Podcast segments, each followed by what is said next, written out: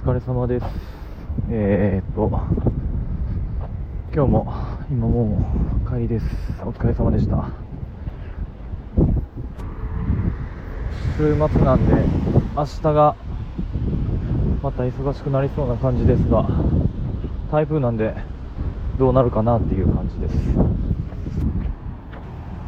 やっぱりこう、なんやろせっかく喋ってるっていうか、一応 SNS のような感じで言ってるから、反応がないと割と寂しいなっていうのを感じてしまいました。結局なんか、Twitter とかインスタと一緒で、やっぱ一個いいねもらうだけでも、モチベーション上がんねんなっていうのを改めて実感してます。そう考えたら、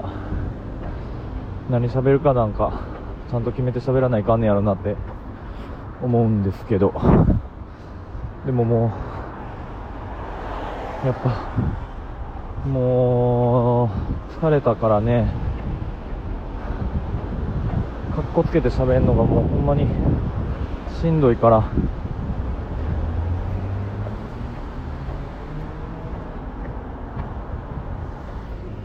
みんな多分これ載せるときって結構編集して載せてるんですかね。なんか無駄もないしちゃんと効果音も入れてるし。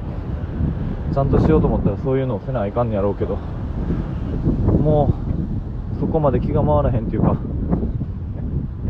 なんかよくこうやらないかんっていうよりもやっぱやらんでいいことをこう探せっていうのをよくツイッターでも聞くんですけどやらんでいいこともやらないかんっていう意識の方がやっぱり高く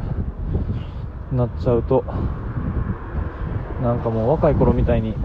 なんかもう割り切れへんですよねやっぱりね。やることはやらないかなっていう意識の方が強くなると。負けたくないしね。まあでもこのラジオだけはあんまり気合い入れずにやります。みんな疲れが溜まった時どないしてんねやろうってむっちゃ思うんですけど。どないしてます？なんか寝ても疲れ取れへんし。僕はよく疲れたら走りに行くんですけどサウナ行ったり。結局なんか疲れたと思ってやろうと思ってることって結構一人で行動することが多くって。なんか力抜けてああ幸せやなって感じる時ってなんか一人のこと多くないですか？誰かとおる時に幸せやなって感じる人ってすごいなすごいいい相棒というか。仲間に恵まれてんねやろなと思います。僕も別に一人ではないんですけどふとした瞬間に幸せを感じる時ってなんか一人になった時っていうかなんかそういうことが多い気がして別に病んでないですけどなんかここで喋ってることもなんか別になんやろ。裏表ある顔っていうよりもお客さんに喋ってるような内容やから別にいいんですけどなんか改めて自分が録音したやつのやつを聞くとちょっとこいつ病んでんのかなみたいな感じに聞こえますねなんか。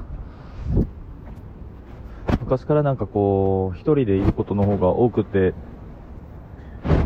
ご飯食べる時は友達と食べるんですけど帰る時の友達はまた別で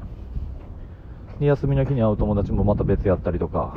あんまり一個のグループにこう所属するタイプじゃなかったんでなんかこう固定してずっとこいつらと一緒にみたいなそういうのが結構少なかった分割と浅い付き合いが長く続いてるみたいなのがいて深いところまで行ってへんねやなっていうのをなんか大人になって思ってます。でたどり着いたら結局割と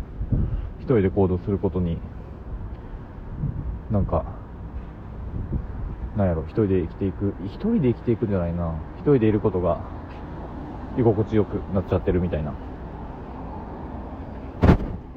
みんながどうかは知らへんけども。まあね。